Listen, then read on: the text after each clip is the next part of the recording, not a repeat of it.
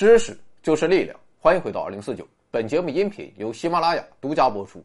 今天送出最后两台佳能 EOS 七七 D 单反相机，配幺八幺三五镜头，恢复为四块九毛钱。感谢老板支持。表面上看，今天这期节目与昨天正好相隔二十四小时，但事实上对于我来说，两期只相隔五分钟。因为刚才说到一半啊，我临时决定给拆开，抽完一只海子，马上就录这一期。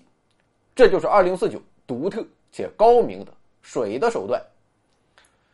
昨天说到，西方殖民者为了维护自身统治，硬是在卢旺达与布隆迪地区搞出了两个民族——胡图族与图西族。这两部分人轮流统治，且都对对方采取剥削政策。于是，积怨已久的双方终于在1993年爆发了大规模冲突。至此，矛盾已经无法调和。面对愈演愈烈的态势，两国政府终于还是坐不住了。于是，哥俩准备开个会，希望通过和平手段加以解决。但是，就在1994年4月6日，卢旺达胡图族总统与布隆迪图西族总统共同乘坐的飞机。在卢旺达首都基加利被激怒，谁干啊？不知道。胡图族极端分子认为这是图西族爱国阵线所为，而爱国阵线则认为这是胡图族极端分子自导自演一场闹剧，目的就是推翻温和的胡图族总统，并借此挑起内战。总之，不论真相如何，两族矛盾终于彻底爆发。掌握了卢旺达大权的胡图族极端分子随即密谋对图西族展开屠杀。一九九四年四月七日，卢旺达国家电视台播放了一幕砍倒大树的画面。其实这就是个行动暗号，因为高树就是图西族的象征。于是胡图族民兵拿起了棍棒和砍刀，大屠杀正式开始。他们在全国范围内。设置卡点，挨家挨户搜寻图西族人，那是见到就杀，毫不留情。其实到这个时候啊，谁还去仔细分辨你是什么人？就算想分辨啊，恐怕也分辨不出来。种族屠杀已经彻底演变成一场无法控制的社会暴乱，充分暴露的人性之恶，使得将近一百万人在短短两个多月时间中魂飞魄散。此外，还有二十万妇女遭到强奸。百万以上图西族人流离失所。妥了啊！问题来了，这边杀的热火朝天，联合国死了吗？比利时睁眼瞎吗？号称世界警察的美国这个时候在搞大保健吗？那些留下这个烂摊子并有实力拯救卢旺达的西方国家，都和美国一起在大保健吗？其实他们都看得一清二楚，但最终还是选择了沉默。这其中，比利时还曾进行过一点努力，毕竟比利时在卢旺达有自己的利益。但是，十名比利时维和士兵却在保护卢旺达图西族女总理时被杀。事件发生之后，比方马上就撤回了卢旺达的全部士兵，而美国也全当没看见。白宫仅仅是关闭了大使馆，撤回了外交人员，美国都不表态，跟着美国走的英法。自然也是熟视无睹。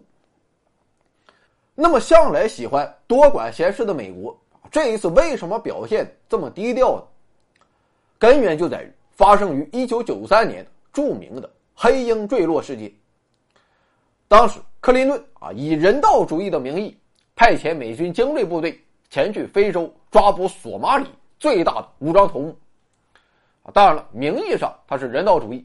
其实是美国看中了索马里亚丁湾优良的战略位置和丰富的矿产资源。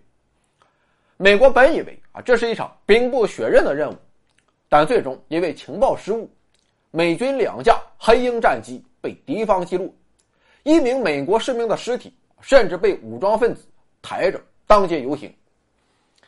事件传回美国后，美国老百姓瞬间炸了，而世界各国也是骂声一片。甚至英国都公开表示，这是一场肮脏的军事行动。一时间，克林顿被推到了风口浪尖，民调支持率开始嗷嗷下降，其危机程度啊不亚于后来裤子拉链没拉好的那一次。而从此开始，白宫在公开场合也对索马里行动避而不谈。黑鹰坠落事件不仅使得美国放弃了追求索马里亚丁湾的利益，同时也基本上将自己的注意力转移出非洲。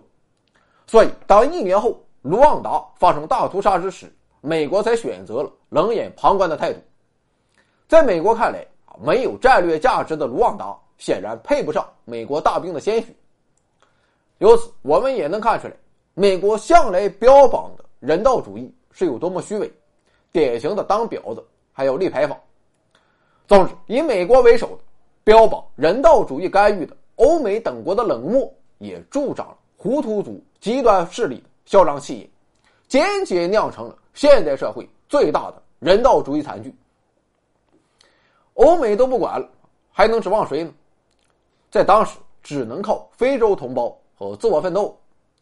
一九九四年七月，获得乌干达支持的图西族爱国阵线联合乌干达军队攻入了卢旺达首都基加利，惨剧终于落下帷幕，图西族重新掌握了政权，现任卢旺达总统保罗卡加梅。就是当时流亡乌干达的爱国阵线将领。遗憾的是，惨剧虽然早已落幕，但这场大屠杀留给卢旺达的创伤，这始终难以愈合。直到今天，卢旺达依旧是全世界最贫困的国家之一。大屠杀所导致的人口大量流失以及基础设施的严重破坏，使得卢旺达的经济发展受到重创，国内生产总值大幅下跌。从一九九三年的十九点七二亿美元猛跌至一九九四年的七点五四亿美元。与此同时，卢旺达国内的通货膨胀率也翻了十倍。面对这一局面，国外投资也望而却步，卢旺达的经济重建速度十分缓慢。另外，大量大屠杀的参与者害怕遭到图西族的审判和报复，纷纷逃亡到了非洲其他国家。这也给非洲其他国家造成了安全隐患，特别是布隆迪深受其害，因为随着卢旺达胡图族极端分子的到来，布隆迪内战更是一发不可收拾，导致从1993年开始的布隆迪内战，直到2002年才在国际社会的斡旋下得以结束。如今，布隆迪也和卢旺达一样，被联合国评为最不发达的国家之一。但悲剧的是。布隆迪的种族内战由于不像卢旺达那么生猛，所以他也没有获得与卢旺达一样的关注度，自然也就没有得到与卢旺达相同的国际援助。而除了布隆迪内战之外，莫桑比克冲突、安哥拉内战等，都或多或少有着胡图族极端势力的身影。不幸中的万幸是，大屠杀结束之后，卢旺达政府只是将大屠杀的策划者。和主要领导者送到了国际法庭接受审判，而对于那些参加大屠杀的胡图族民众，卢旺达政府并没有追究责任。这种理性且温和的处理方式，也为卢旺达带来了今天的稳定。如今，在“一带一路”的推动下，众多中国投资者前去卢旺达，帮助其进行经济建设，而随着经济的好转，来自世界各国的游客啊。也纷纷前往卢旺达，享受着别样的非洲风情和卢旺达热情的待客之道。而且，如今卢旺达人的身份证不再区分胡图族与图西族，他们只有一个共同的称呼——卢旺达人。这里有盛世美颜，这里有天籁之音，这里有知识水平，这里更有超级大奖。欢迎疯狂关注，回到二零四九或 Back to 二零四九，我在这里等你哦。